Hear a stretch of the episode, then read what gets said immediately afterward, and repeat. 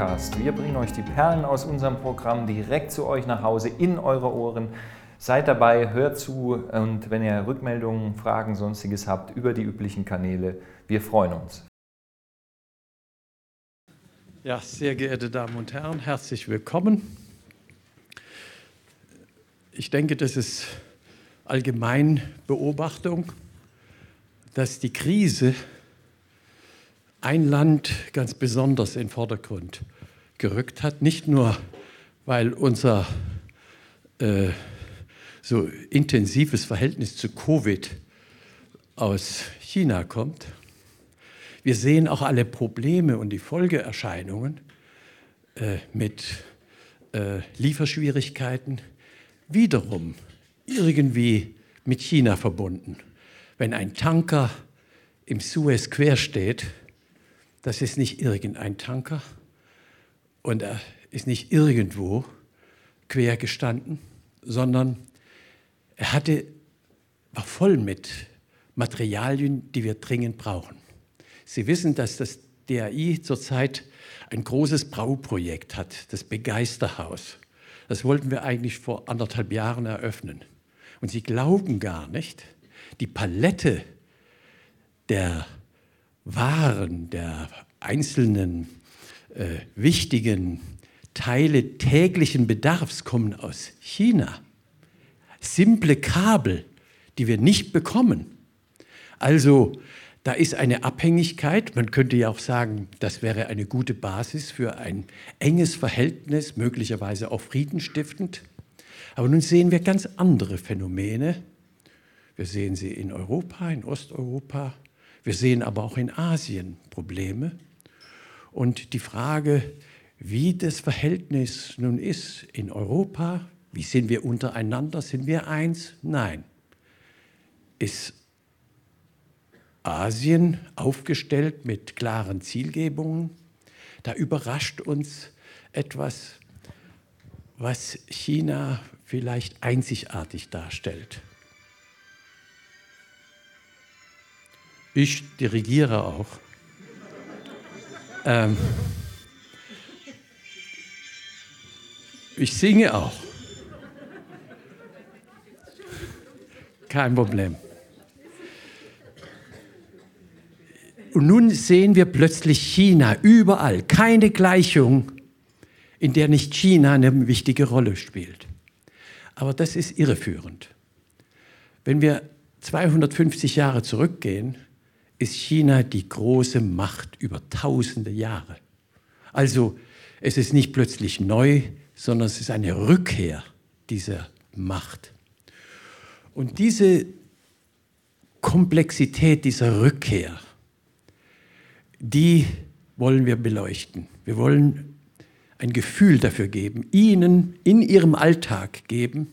Und dafür haben wir einen idealen Freund des Hauses, auch einen besonders kundigen. Er hat hier in Heidelberg studiert. Die Älteren kennen noch den Professor Debon. Es war eine sozusagen überragende Figur, die zwar vor allem im klassischen Chinesisch zu Hause war und sich kein Bier bestellen konnte, aber dafür hatte er einen kundigen Studenten. Der, hat ihn, der war in China und hat ihn rumgeführt und hat sozusagen, sozusagen gedolmetscht für ihn in China. Aber der Mann ist unter uns, hat nicht nur Chinesisch, klassisch und modernes Chinesisch studiert, hat promoviert in diesem Fach über die Sonderwirtschaftszone Hainan. Er ist ein Autor, nicht nur von Handbüchern in Chinesisch, auch in Indisch, Indien. Er hat, was ich besonders interessant finde, er ist so engagiert, dass wir ihm zuhören, dass wir ihn verstehen. Er schreibt auch Thriller. Und schauen Sie sich diese Bücher an. Also Sand, das Sand rar ist. Wir denken immer wie Sand am Meer, aber Sand ist etwas ganz, ganz Rares und Wasser ohnehin, das wissen wir, können Sie alles dort erwerben. Also er versucht sozusagen uns alle aufzuwecken. Nicht Frère Jacques, aber er passt dazu. Jedenfalls, er ist auch wirtschaftlich unterwegs. Er hat eine, ein Consult, ein Vermeer Consult, wie heißt das ganz genau? Dr. Vermeer Consult und berät Unternehmen gerade jetzt ganz besonders. Und wir hatten ihn schon, aber die Corona-Krise hat immer sich wieder dazwischen gespreizt. Äh, wir werden ihn weiterhin auch mit Indien, er ist der Sohn einer indisch-deutschen Beziehung, also dort hat er eine nicht minder nuancierte äh, äh, Kompetenz. Heute ist er aber da für Indien und äh, für China, dass wir unbedingt mitdenken müssen. Und das ist, glaube ich, die Botschaft an uns alle. Wir müssen uns einlassen, dass China eine große, riesige Rolle spielt in allem unserem Denken, in der Erziehung, in der Bildung, im selber was machen, in etwas Ungeduld gegenüber den Herausforderungen, die wir alle haben. Herzlich willkommen, Manuel Vermeer.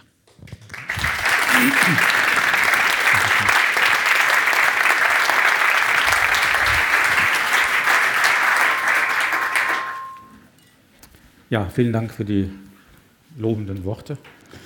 Ähm, ich kann nur mit Don Camillo sagen, dass äh, die Götter Ihnen verzeihen mögen, dass Sie so lobende Worte gefunden haben und mir verzeihen mögen, dass ich sie gern gehört habe. Wir schreiben das Jahr 1982. Vier junge deutsche Studentinnen, wie man heute sagt, am Heidelberger Hauptbahnhof steigen in einen Zug nach Shanghai. Wir waren zu viert, drei Damen und ich. Wir waren vorher am Bismarckplatz gewesen, im DER Reisebüro und haben gesagt, wir hätten gerne vier Tickets nach Shanghai. 1982, die Dame war ziemlich schockiert und hat einige Wochen gebraucht, um das auf die Reihe zu bekommen. Wir wollten nach China fahren zum Studium. Wir hatten zwei Jahre studiert hier bei Herrn Professor de Bon, das ist schon erwähnt worden. Klassisches Chinesisch, modernes Chinesisch. Wir konnten Konfuzius im Original lesen aber hatten keine Ahnung, wo wir eigentlich hinfuhren. Es gab keine YouTube-Videos, es gab kein Instagram, es gab kein Facebook, es gab auch niemand, der vor uns dort genau gewesen wäre, um uns das zu erzählen. Unser Professor, berühmt für Tang-Gedichte und Dao De Jing und Lao Tzu, aber wie gesagt, konnte sich kein Bier bestellen und war noch nie in China gewesen. Das war damals bei Professoren noch möglich. Also er konnte uns tatsächlich nichts über China sagen. Wir wussten eigentlich gar nicht, wo wir hinkamen. Und heute bin ich selber Professor und überlege natürlich, was kann ich meinen Studierenden erzählen über das heutige China und sie vorbereiten auf das, was dann passiert. Also vier junge Leute, Anfang 20, die eigentlich gar nicht wussten, wo geht es hin. Wir hatten dicke Koffer gepackt, die uns dann an der polnisch-russischen Grenze komplett wieder ausgepackt wurden. Wir mussten alles durchwühlen. Wir hatten Kassetten dabei, um ausreichend Musik zu haben für einen zweiwöchigen Trip nach Shanghai mit der Transip und kam dann an im März 82, also ziemlich genau vor 40 Jahren, in diesem völlig, für uns völlig unbekannten Land, um dort ein Jahr zu studieren. Wir haben Frisbee gespielt auf dem Platz des Himmlischen Friedens zum Schock der Chinesen, die solche Barbaren schon gar nicht gesehen hatten, manche sogar blond. Ähm, und dann Frisbee spielen auf diesem heiligen Platz voller Historie. Äh, Mao war 76 gestorben, sein Mausoleum steht auf diesem Platz und wir, wir spielen Frisbee. Ein kleiner Junge kam angerannt, hat mit seiner Mutter da gespielt, hat mich nicht registriert, ist dann gegen mich gerannt, dreht sich um, schaut empor und sagt, ah, Mama, Mama, Yango, ein, ein ausländischer Teufel. Ja, das hat man damals noch gesagt. Schockiert. Und dann ist die Mutter schockiert gewesen, weil ich auf Chinesisch reagiert habe. Das war dann der Schock der Mutter. Wir sind in den Zoo gegangen, um uns die Pandas anzuschauen. Die Chinesen haben mit ihren zweiäugigen Kameras Bilder von uns gemacht, statt von den Pandas, weil sie sowas noch nie gesehen hatten. Und dann haben wir da ein Jahr gelebt, aber wie gesagt, wir waren nicht vorbereitet, wir wussten gar nichts über China. Und die Frage ist natürlich schon, was wissen wir heute eigentlich über China? Ist das eigentlich mehr, was wir heute wissen? Wissen wir es wirklich? Was sind unsere Quellen? Und das haben wir früher über China gewusst. Wie hat sich unser China-Bild eigentlich entwickelt? Und warum sollten wir eigentlich auch vielleicht mehr über China wissen? Da möchte ich gerne ein bisschen, ein bisschen drüber sprechen. Wie gesagt, unser Professor war vorher noch nie in China gewesen und konnte nichts dazu sagen. Ähm, Unsere Studienwahl fiel daher auch sehr seltsam aus. Viele haben gesagt, warum machst du das? Studiere Medizin, Jura, dann wirst du reich mit Sinologie, was ja auch heute viele noch gar nicht so wirklich gehört haben. China-Kunde konnte man nichts anfangen. Es war klar, man wird Taxifahrer, Krankenschwester, ähnliches. Sehr ehrenwerte Berufe, sicher auch wichtiger als, als Sinologen. aber dann doch eher fachfremd.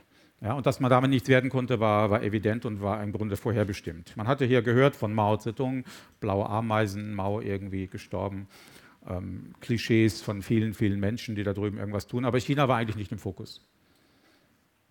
China hat sich geöffnet in den 80er Jahren und zwar tatsächlich auch bewusst unter dem Radar. Die Chinesen haben gesagt, wir wollen langsam lernen von dem Ausland. Man hat Ausländer ins Land gelassen, Studierende, aber auch Firmen natürlich.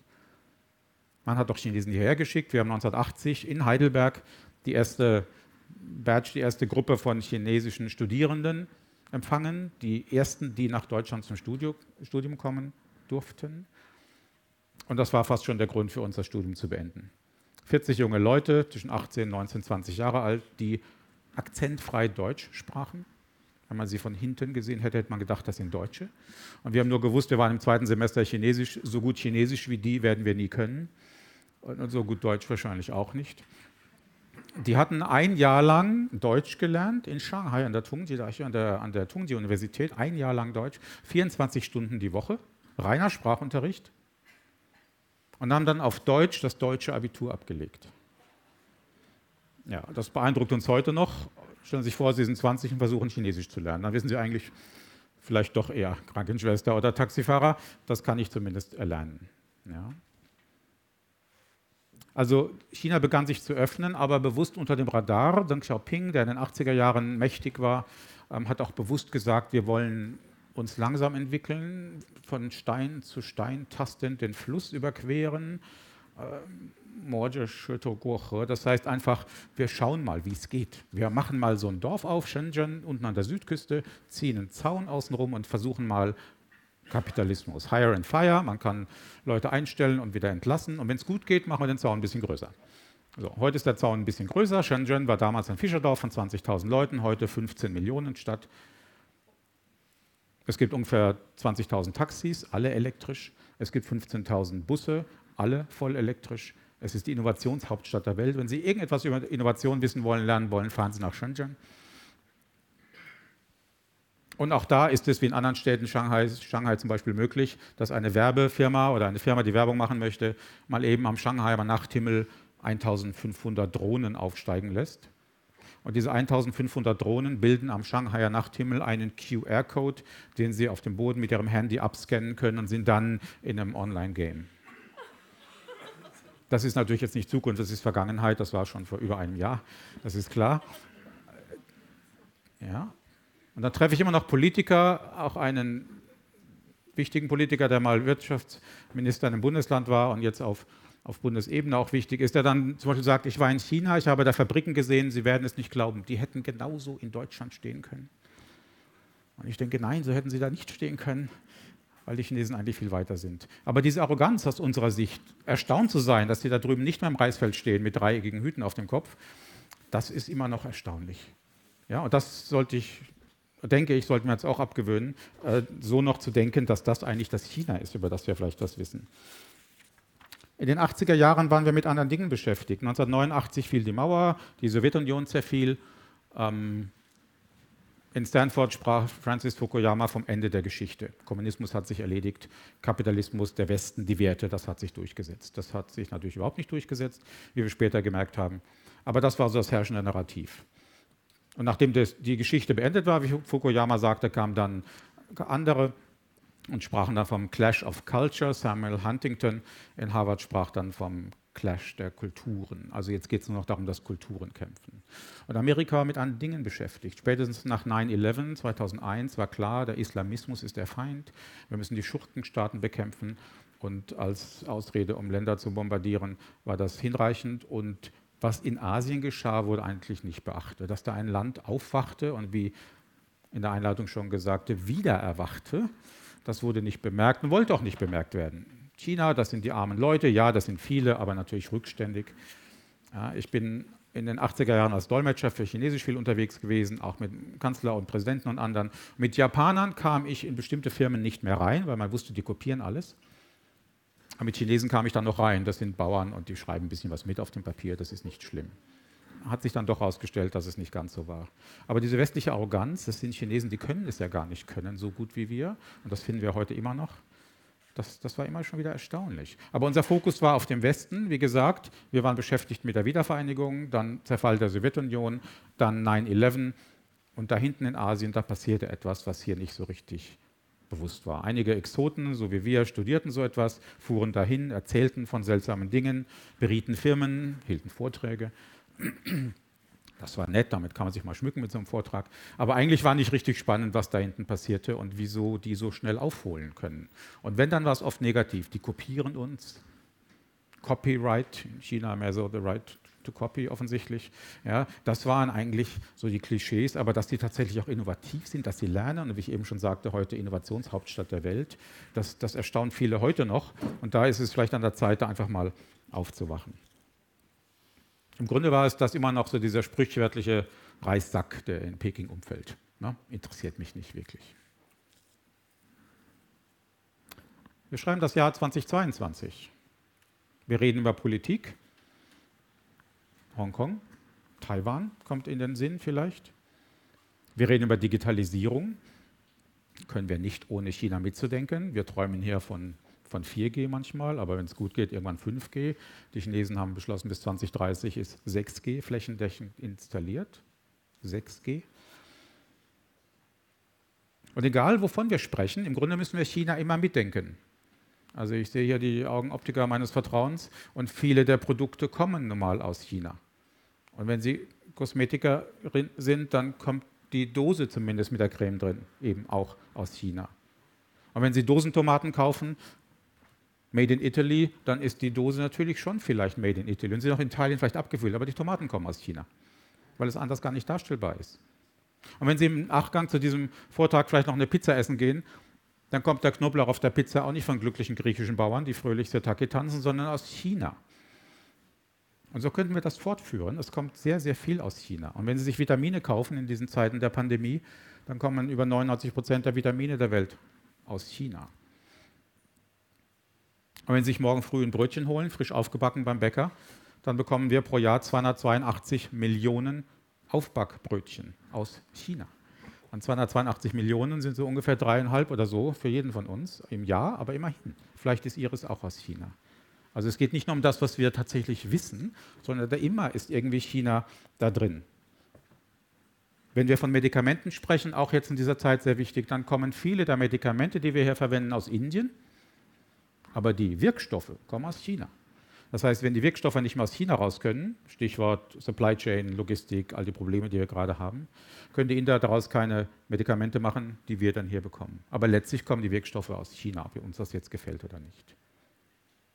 Das heißt, wir müssen China eigentlich immer mitdenken und auch bei den Sachen, über die wir gar nicht nachdenken, ist es eigentlich mit dabei. Die Londoner Taxis, wenn Sie mit denen fahren, gehören Chinesen. 10% Land in Heathrow, China. 10% Rotterdam, ja, Hafen von Piräus. Das gehört alles schon China. Und ich will es nicht bewerten. Ja, ganz bewusst, ich bewerte es nicht. Ich möchte es einfach nur darstellen. Es ist nun mal China. Und deswegen ist es, glaube ich, wichtig, dass wir uns damit beschäftigen. Ich könnte noch mehr Zahlen jetzt hier aufführen, was ich nicht machen möchte, wie viele tausend Tonnen Fleisch und Fisch und so weiter wir aus China bekommen. Milchprodukte und so weiter. Das ist eigentlich immer China. Manchmal ist es explizit China, so wie vor wenigen Wochen der Philosoph Herr Sloterdijk hier auf dieser Bühne saß und auch über China sprach, also auch wenn wir über Philosophie sprechen, kommt automatisch irgendwann im Laufe der Diskussion eine Frage zu China. Also auch Herr, Herr Sloterdijk muss sich damit beschäftigen und tut das ja auch, hat das ja auch in China selber schon getan. Oder sei es der amerikanisch-chinesische Handelskrieg, der natürlich auch nicht in dem Sinne funktionierte, wie sich das Herr Trump vorstellte. Das, Handels, das Handelsdefizit, das die Amerikaner jetzt haben mit China, ist viel größer als vor Trump. Also es ist Backfire. Ja? Es, es, war natürlich zulasten der, der, Amerikaner, was Trump da angestoßen hat, weil die Chinesen daraus nur gelernt haben, wenn die Amerikaner ein Decoupling versuchen, also sich ein Abtrennen von China, dann führt das dazu, dass wir in China selbstständiger werden müssen. Dann machen wir es eben selbst. Und das dauert ein bisschen, aber dann lernen wir es auch und brauchen China dann oder Amerika in dem Fall weniger. Also explizit Sloterdijk, Amerika. Und manchmal ist es einfach implizit da, so wie ich es eben sagte, bei all den Dingen, die wir so tun. Und da gibt es im Englischen diese Redewendung, the elephant in the room, was wir im Deutschen so nicht haben, aber aus dem Englischen kennen. Es kommt ursprünglich auch nicht aus dem Englischen, sondern wir haben es schon in russischen Quellen, bei, bei Dostoevsky steht das schon. Das heißt, der Elefant im Raum. Also wenn der Raum so voll ist, dass der Elefant da den ganzen Raum aufnimmt, aber nicht explizit angesprochen wird. Es ist irgendwie da, das meine ich damit. Wir müssen China immer mitdenken, auch wenn wir gar nicht explizit darüber reden, ist es doch immer irgendwie da. Und diese, diese Redewendung ist ein bisschen das, worüber ich reden möchte, dass wir das also irgendwie auch mitdenken müssen. Also China ist im Grunde aus jeglicher gesellschaftlichen, politischen, wirtschaftlichen, akademischen, nicht akademischen Diskussion nicht mehr herauszuhalten und auch nicht mehr wegzudenken. Wenn wir uns dann anschauen, welche China-Kompetenz wir haben, dann ist das durchaus überschaubar. Also ich bin oft bei Schulen unterwegs, auch hier im Heidelberger Raum natürlich, und da haben wir fast keine China-Kompetenz. Wir lernen immer noch alles über den Wiener Kongress und den Schlacht im Teutoburger Wald und das Pantoffeltierchen, aber über China erfahren unsere jungen Leute eigentlich wenig. Wenn sie dann das Abitur haben und ab ihre rausgehen aus der Schule, wissen sie immer noch nichts darüber. Oder auch Indien, um nochmal eingangs die ähm, Worte aufzunehmen, über das wir ja genauso viel wissen müssten. Und das ist eigentlich nicht mehr konform. Wenn meine Schule, meine, meine Tochter an der Schule, an der ich war, von demselben Erdkundelehrer unterrichtet wird wie ich, und mit der gleichen Kompetenz in China wie ich, wenn ich es mal so formulieren darf, dann, dann ist das vielleicht diskutabel. Das kann eigentlich nicht mehr sein, dass die nächste Generation und die übernächste dann auch nichts darüber weiß. Wir müssen doch irgendwie vorbereitet sein auf das, was da passiert. Wir müssen es zumindest wissen. Und nochmal, ich sage das ganz neutral. Ich will das nicht positiv oder negativ bewerten, was in China passiert, jedenfalls jetzt noch nicht. Aber unsere Kompetenz ist nicht da. Und die gilt in der Wirtschaft. Ich berate seit 30 Jahren europäische Firmen im Asiengeschäft. Und auch da ist sehr wenig China-Kompetenz. Und die gilt natürlich auch auf der oberen Ebene in der Politik, wo unsere Politiker, die letzte Bundesregierung sicher keinerlei China-Kompetenz hatte. Bei der jetzigen ist es noch ein bisschen schwieriger einzuschätzen. Da möchte ich mich nicht zu sehr aus dem Fenster lehnen, aber ich denke, es ist auch da durchaus überschaubar. Und das kann einfach nicht sein. Wir haben keine Strategie in Berlin, wir haben keine Strategie in Brüssel, wir haben auch in anderen Ländern keine. Und das ist natürlich zum Vorteil der Chinesen. Können wir auch darüber diskutieren, was das für Implikationen hat, aber Fakt ist erstmal, wir wissen eigentlich zu wenig über China. Reden wir über Klimaschutz, müssen wir China bedenken. 2060 will China klimaneutral sein. 2030 hat es den Peak erreicht von CO2-Ausstoß, ist der Plan. Aber ein Klimaschutz in der Welt, Klimawandel bekämpfen ohne China hat gar keinen Zweck. Das geht nicht. Das muss nur mit China gehen. Reden wir über, über Weltraum. Die Chinesen waren on Dark Side of the Moon. Wir noch nicht. Die Chinesen bauen eine Weltraumstation auf und werden eine Mondstation aufbauen, eine bemannte, um von da aus dann auf den Mars zu kommen. Sie haben das Know-how und sie haben auch das Geld. Und wir nicht. Mit wir meine ich jetzt den sogenannten Westen, also auch Amerika und die Russen ohnehin nicht. Also werden es die Chinesen sein. Der Mann im Mond ist ja dann ein Chinese. Ja, wobei die Chinesen ja bekanntlich keinen Mann im Mond haben, sondern einen, einen Hasen, ja, den Jadehasen, Yutu, so heißt auch der Mondroboter, der da oben rumfuhr ähm, der Jadehase. Es gibt die Mondgöttin. Sie wissen vielleicht, dass das Jahr des Tigers heute beginnt. Gestern Abend war Silvester. Also auch bei der Gelegenheit alles Gute zum Jahr des Tigers. Und die Mondgöttin, die Chang'e, die da oben lebt seit vielen tausend Jahren, hat einen treuen Begleiter, den Jadehasen. Da gibt es übrigens einen ganz interessanten Mitschnitt, können Sie auf YouTube mal schauen, als ein Apollo 11 nach, zum Mond flog, tatsächlich die Apollo 11 ähm, gab es einen Mitschnitt von Houston, ich habe den auch irgendwo aufgeschrieben, wenn ich ihn rechtzeitig finde, ähm, die sie darüber auch informiert haben, dass da oben ein Jadehase ist.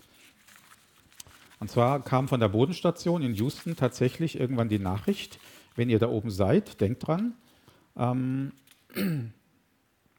Houston sagte, among the large headlines concerning Apollo this morning, one is asking you to watch for a lovely girl with a big rapid. Und dann hat Houston zu Michael Collins in der Kapsel gesagt, an ancient legend says the beautiful Chinese girl has been living there and so weiter. And she has a large Chinese rabbit with her who is e easy to spot. Look out for her. Ja?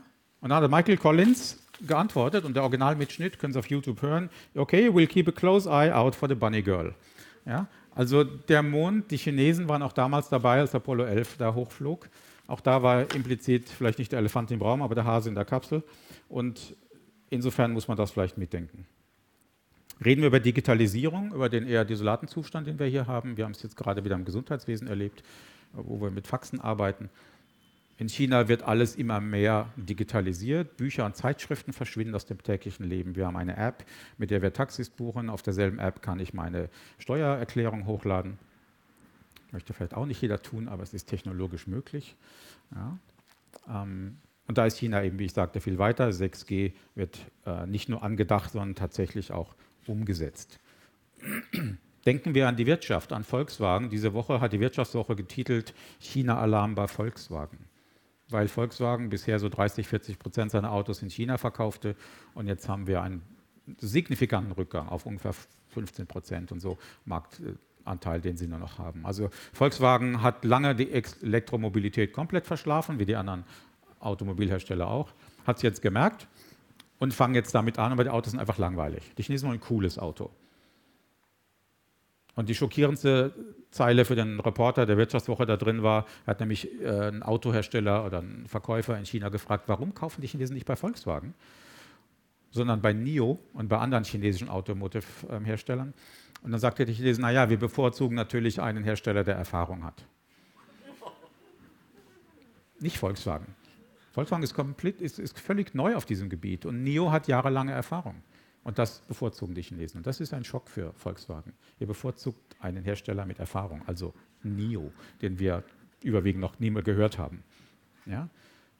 Mercedes, BMW, ich könnte beliebige Marken nennen, die da Probleme haben und sich jetzt alle auf Elektromobilität stürzen, wobei die Chinesen schon bei Wasserstoff sind. Denn natürlich ist Elektro, ist E-Mobility nicht die Lösung. Und die Batterien, die wir brauchen, um Autos damit fahren zu lassen, kommen aus China. Kommen von CATL, Kattel, wie die Firma heißt, die in der Nähe von Erfurt ein Werk baut. Eine andere Firma baut im Saarland ein Werk für Batterien.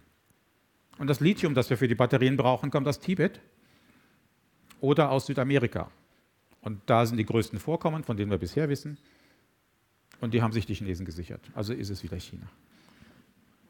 Also kaufen sich gerne ein E-Auto, damit sie ihr Gewissen beruhigen. Aber dann sollten wir auch die ganze Supply Chain kennen und wissen, was dahinter steht. Und wenn wir dann so Cradle to Cradle denken, von der Wiege bis zur Bahre oder auch wieder zurück zur Wiege, dann ist das schon ein diskutables Thema. Und die Chinesen sind da schon wieder viel weiter. Und wenn wir von den Taliban reden, um mal ein Thema zu nehmen, das so gar nichts mit China zu tun hat, dann müssen wir natürlich auch China mitdenken.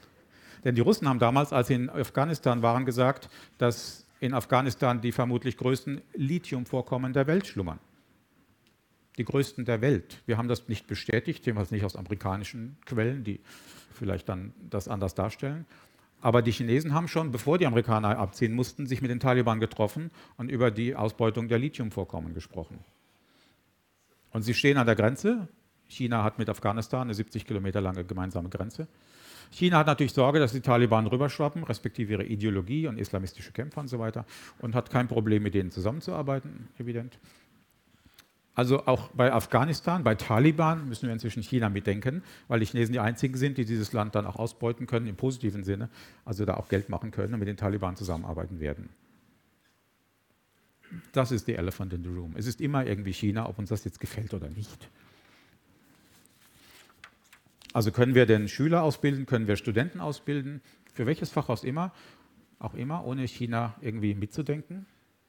Jedes, fast jedes Unternehmen macht mit China Geschäfte, verkauft dorthin, kauft von dort, handelt, aber ist irgendwie in die ganze Kette eingebunden. China ist der größte ausländische Investor in Afrika.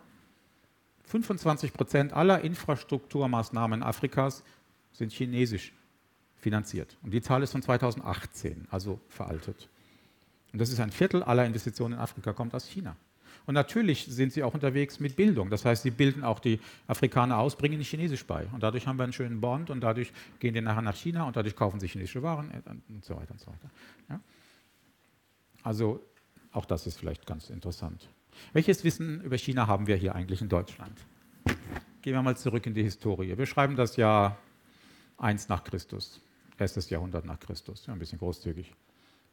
Von einer neuen Hauptstadt Chinas, in der Nähe von Xi'an, führte eine Ansammlung von Karawanen und Eselspfaden, die man später die Seidenstraße nannte, erst nach Indien und dann übers Meer zum Teil bis nach Arabien, Persien, Griechenland, bis nach Rom, die Seidenstraße.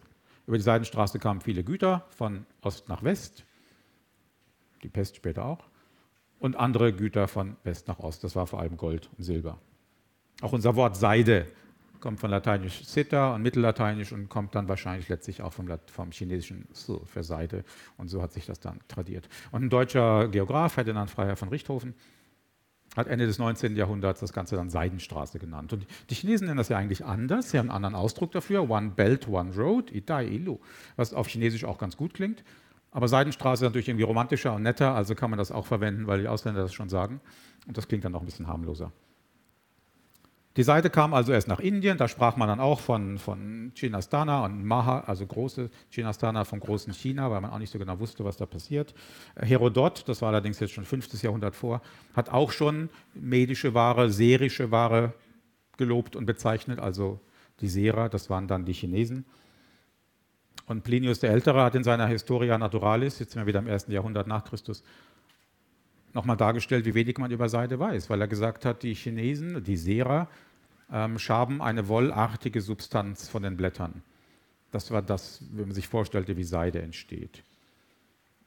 Und dann war er auch noch irgendwie sehr schlecht drauf, weil er immer geschrieben hat, das Ganze dient nur dazu da, dass römische Mädchen in der Öffentlichkeit halt nackt rumlaufen können. Was ihm aus irgendwelchen Gründen irgendwie nicht passte. Also er war auch noch sehr, sehr misogyn offensichtlich. Also im Grunde wussten wir hier nichts über China. Wir schreiben das Jahr 1275. Ein gewisser Marco Polo reist nach China, kommt zurück, lässt ein Buch schreiben, das man heute nach 700 Jahren immer noch liest und verkauft. Also als Autorenkollege hat er vieles richtig gemacht. Aber war er wirklich da? Er beschreibt die große Mauer nicht. Hätte er irgendwie drüber fallen müssen. Er beschreibt den Tee nicht. Er beschreibt die Schriftzeichen nicht. Spätestens die hätten ihm auffallen müssen. Und insofern diskutiert die Sinologie immer noch heftig, ob er denn je da war. Und dann sagt er auch noch, in Hangzhou leben die schönsten Frauen der Welt. Was ja eigentlich nur heißt, dass er nie in, in Heidelberg gewesen sein kann. Auch da wissen wir also im Grunde nicht, ob er je da war. Er traf in, in, in ähm, einem Ort, der damals Shangdu hieß, äh, den Kublai Khan, den Enkel des Genghis Khan. Shangdu wurde später zu Xanadu Oliver Newton-John hat einen Song draus gemacht, Xanadu. Und in dieser Stadt hat Marco Polo Kublai Khan getroffen, angeblich. Aber China-Wissen haben wir von ihm auch nicht bekommen. Also im 13. Jahrhundert war unser China-Wissen eigentlich immer noch minimal oder falsch. Das Wort China taucht erstmal in Europa auf im 16. Jahrhundert auf einer Portollankarte.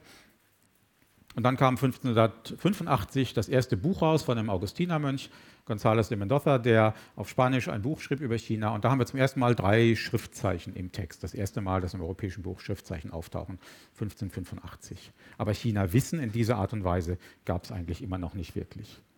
Die Ostindische Handelskompanie fing dann an, 17. Jahrhundert sind wir jetzt, aus China Porzellan zu importieren. Das hatten die Chinesen nämlich lange vor uns erfunden oder entdeckt und verarbeitet. Und dieses chinesische Porzellan, Ming-Porzellan, blau-weiß, war dann so erfolgreich in Europa, vor allem in Holland, denn die Niederlande waren nun mal äh, eines der reichsten Länder Europas damals, dass man es dort begann nachzumachen. Delfter Porzellan, Delfter Kacheln wurden dann berühmt, blau-weiße Kacheln.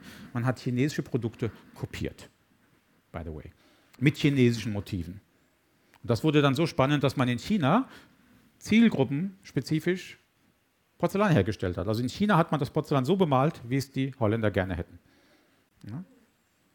Und dann gab es da diesen sehr berühmten Maler, Jan Vermeer von Delft, der zufällig heißt, der auf seinen Bildern auch chinesisches Porzellan verwendet hat. Das sieht man, so blaue Schüsseln auf einigen seiner Bilder. Das wäre 30, 40, 50 Jahre vorher gar nicht möglich gewesen. Auch da sehen wir den Einfluss Chinas auf berühmten Malern wie Vermeer im 17. Jahrhundert.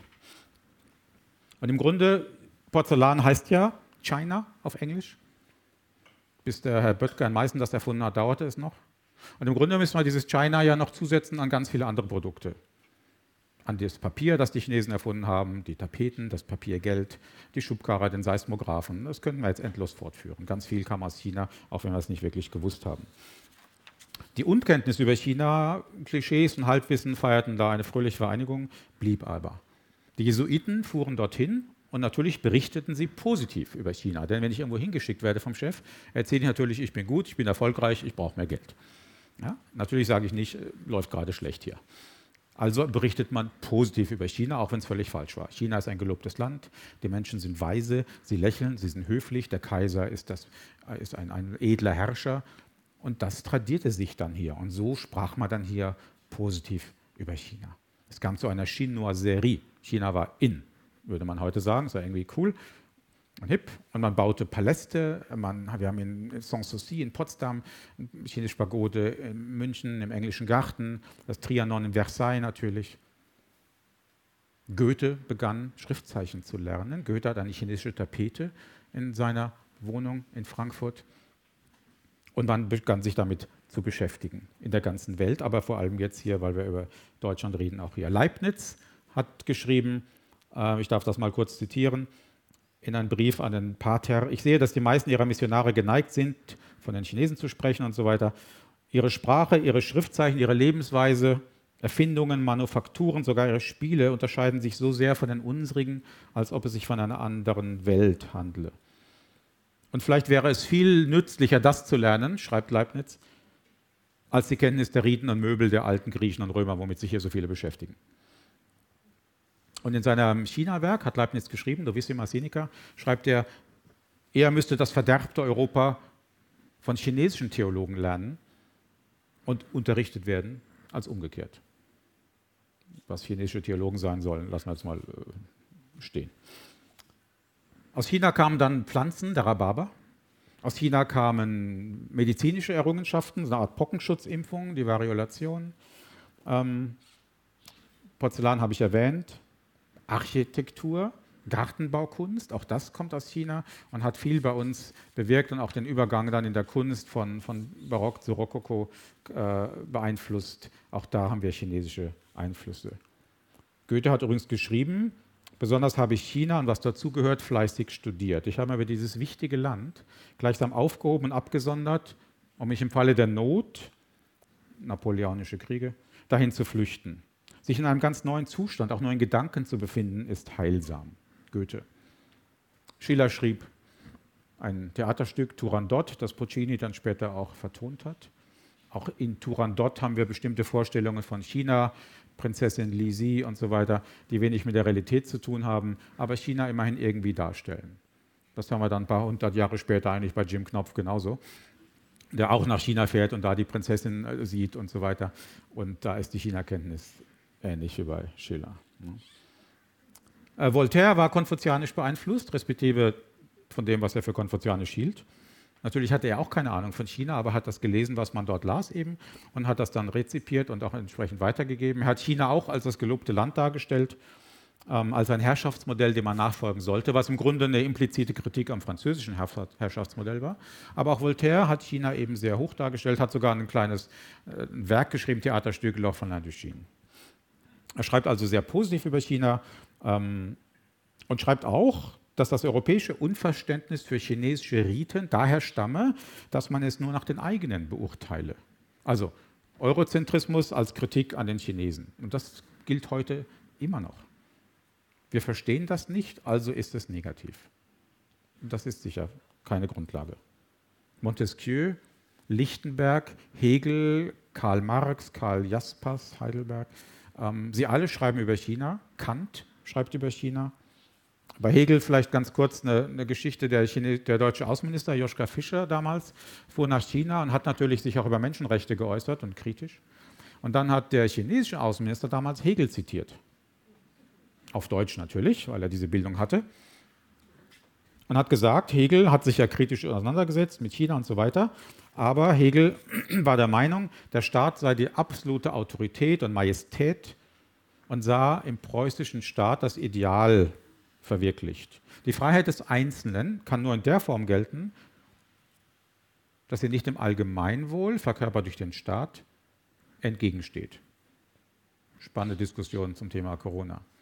Aber einfach mal sich vorstellen, dass ein chinesischer Außenminister Hegel zitiert, um einen deutschen Außenminister zu kontern. Drehen Sie das mal um und überlegen sich einen deutschen Politiker, der einen chinesischen Philosophen zitieren kann, im Original und auch noch Recht damit hat. Schöne Spitze war auch, dass Hegel aus der gleichen Region stammt wie Joschka Fischer. Also auch da wissen die Chinesen über uns viel mehr als wir über sie. So wie mir jeder Taxifahrer in Shanghai sagt, wo kommst du her? Ich sage Deutschland, auch schon wieder ein bisschen her. Und dann hieß es natürlich, ah, Angela Merkel. Und wie viele Deutsche wissen überhaupt, wie der mächtigste Mensch in China heißt? Ja? Also auch da Was wissen wir eigentlich über das Land? Napoleon soll gesagt haben, lasst China schlafen, denn wenn der Riese erwacht, wird die Welt erzittern. Auch da wissen wir nicht, ob er es je gesagt hat.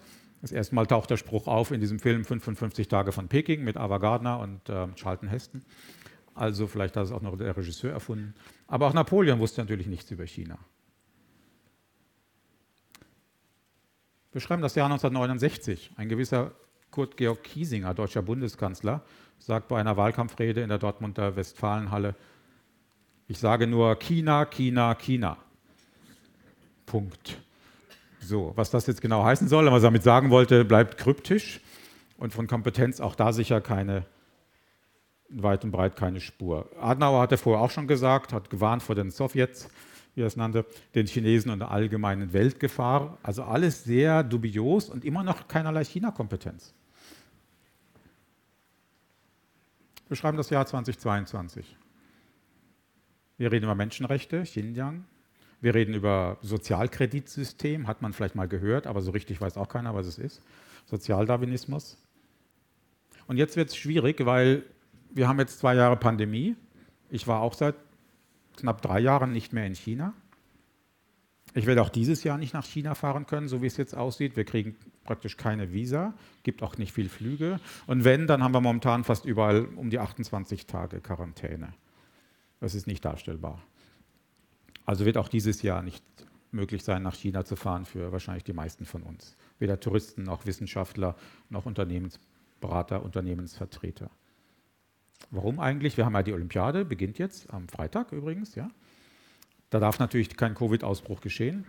Und dann aber fast noch wichtiger, im Herbst haben wir die große Sitzung, auf der Xi Jinping, Chef, sich auf Lebenszeit wird bestätigen lassen. Und da darf vorher auch nichts passieren, denn Herr Xi ist auch im Land natürlich nicht unkritisch gesehen, hat mit vielen Problemen zu kämpfen. Und wenn ein massiver Covid-Ausbruch vorher geschähe, dann hätte er da auch ein Problem und dann wird seine ganze Amtszeit gefährdet. Also einfach keine Ausländer reinlassen, ist immer safe. Wir hatten gerade einen Ausbruch in Tianjin und da hieß es, dass dieser Ausbruch geschah, weil ein Paket aus Kanada in dem Fall kam, aus dem Ausland und über das Paket sind die Viren nach China gebracht, also von uns Ausländern wieder. Ja, also man sollte doch keine Pakete aus, aus dem Ausland empfangen. Insofern fahren wir alle nicht mehr dahin. Und dann haben wir dieses epistemische Problem, also ein, ein Wissensproblem. Was kann ich Ihnen eigentlich noch Sinnvolles über China sagen, wenn ich seit drei Jahren nicht mehr da war? Und das betrifft uns ja alle, also mich in diesem Fall auch. Ich hatte vorhin eingangs gesagt, mein Professor war noch nie in China, hat uns nicht vorbereitet. Ich möchte meine Studierenden auf China vorbereiten, aber kann ich das eigentlich noch nach drei Jahren Abwesenheit? Drei Jahre Deutschland, naja, ne, war nicht so viel, was man verpasst hat. Aber China? Es tut sich unfassbar viel und das weiß ich alles gar nicht. Wie geht es den Leuten dort wirklich? Was hat sich technisch getan? Wir lesen von Drohnen, die das Essen bringen ja, das sind auch Klischees. Die meisten Essen werden immer noch von schlecht bezahlten Mopedfahrern ausgefahren. So ist das auch nicht. Wir wissen viel über Umweltverschmutzung. Peking, Shanghai ist ganz furchtbar. Ist alles schon viel besser, als wir uns das vorstellen. Das Wetter wird tatsächlich besser in Peking und Shanghai und man sieht den blauen Himmel gelegentlich. Also auch in der Hinsicht tut sich etwas. Also egal, was Sie vielleicht gelesen haben an, an, an Wissen oder Halbwissen oder Klischees, stimmen die eigentlich noch? Und dann kommen sogenannte Fachleute oder die, die sich dafür halten und wissen es eigentlich auch nicht mehr so richtig. Und wenn ich jetzt noch ein Jahr nach vorne äh, gehe, dann war ich vier Jahre lang nicht in China.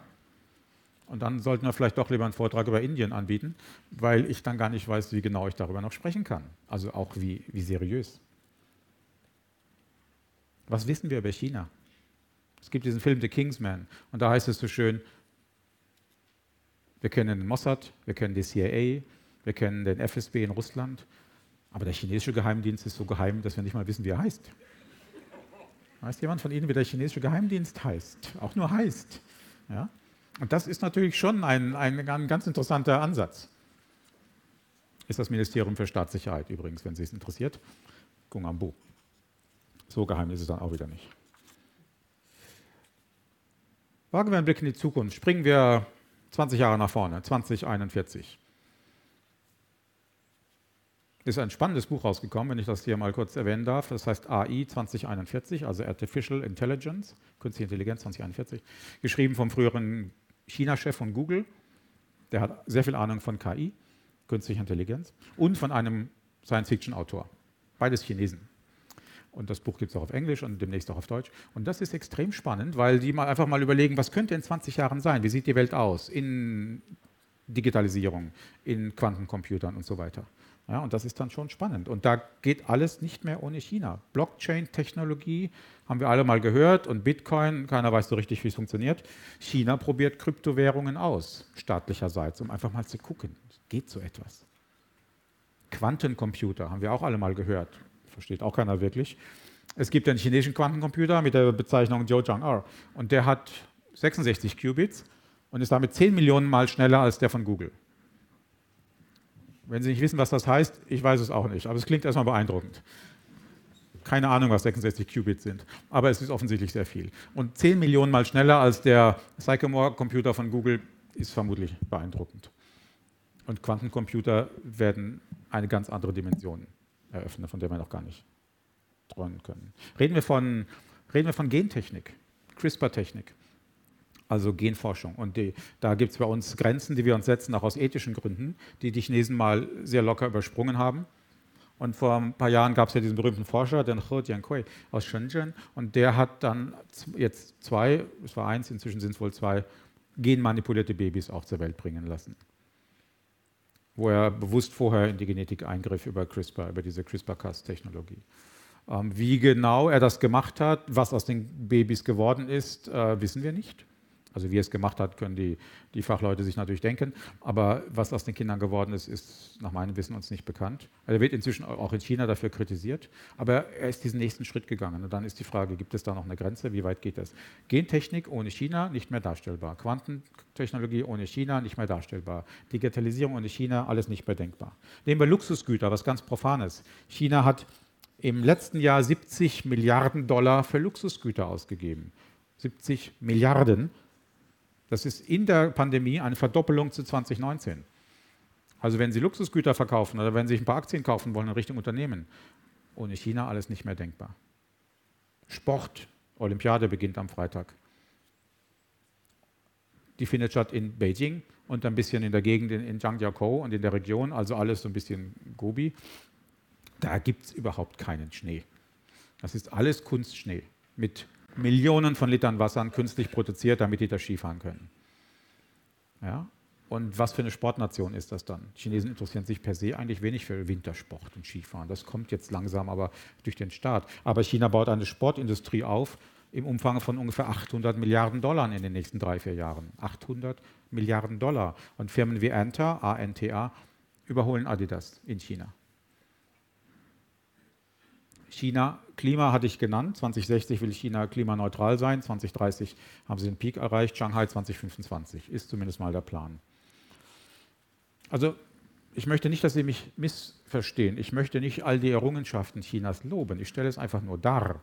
Und wir sollten es einfach wissen, damit wir uns damit auseinandersetzen können. Und unsere Politik sollte es erst recht wissen. Und Hochschullehrer sollten es wissen und Lehrer an Schulen auch, damit wir die nächsten Generationen ausbilden können. Und das ist das Thema, dass wir einfach zu wenig davon wissen. Wir haben deutsche Journalisten, die in China leben und kein Chinesisch können und uns dann davon berichten. Diskutabel. Wir haben Medien, die fast nur noch negativ über China berichten. Hier. Es ist immer schwieriger, mal was Positives über China zu erfahren. Und wenn ich über China auch nur neutral spreche, muss ich mich fast schon rechtfertigen, dass ich nicht auch China, äh, China-Bashing betreibe und China negativ darstelle. Und es gibt auch sehr viel Positives. Wir dürfen doch nicht die Partei, den Staat, die Regierung mit den 1,4 Milliarden normalen Menschen gleichsetzen. Wir machen Geschäfte mit Chinesen, mit einfachen Menschen, die wollen Geld verdienen, die wollen leben, die wollen ein Häuschen, ihren Partner, ihre Kinder, ihr Garten, ihre Ruhe. So wie wir auch erstmal.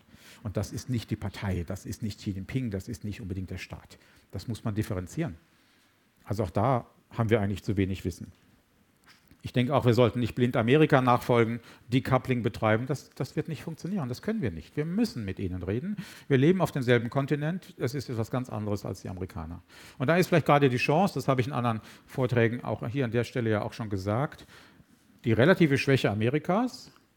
Aus chinesischer Sicht ist das ein Failed State, der im Abschwung begriffen ist. Stichwort Trump, Stichwort Sturm aufs Kapitol, Stichwort Healthcare System und alles dass wir diese relative Schwäche Amerikas vielleicht ausnutzen und sagen, wer sind eigentlich wir, Europa? Warum nehmen wir nicht eine wichtige Rolle ein und eine wichtige Stellung in der Welt und gehen weg von Unilateralismus und auch nicht bilateral, sondern multilateral. Europa, Afrika, Indien, China, USA. Und das wäre doch eine Chance. Aber ich sehe die Gefahr nicht, dass wir uns in Europa hier irgendwie einigen. Und dann kommt ein Brexit, wunderbar, die Chinesen sind begeistert. Wieder eine Chance mehr, Europa, die wieder et impera zu teilen. Und wir haben noch nicht das Thema Taiwan angesprochen, aber das kann noch extrem, ich sage jetzt mal ganz vorsichtig, spannend werden. Wird auch alles in meinem nächsten Krimi, der im Sommer rauskommt, extrem spannend natürlich, wo das alles nochmal zusammengefasst wird. Ähm, denn das kann durchaus selbstverständlich eskalieren. Xi Jinping hat gesagt, er möchte China und Taiwan friedlich vereinigen oder wieder vereinigen.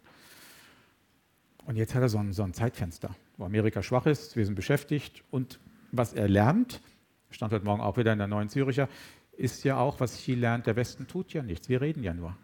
Wir schauen zu, wenn China in Hongkong Sachen tut, die es eigentlich nicht tun sollte laut Vertrag. Wir schauen zu, wie Herr Putin sich die Krim mal näher anschaut.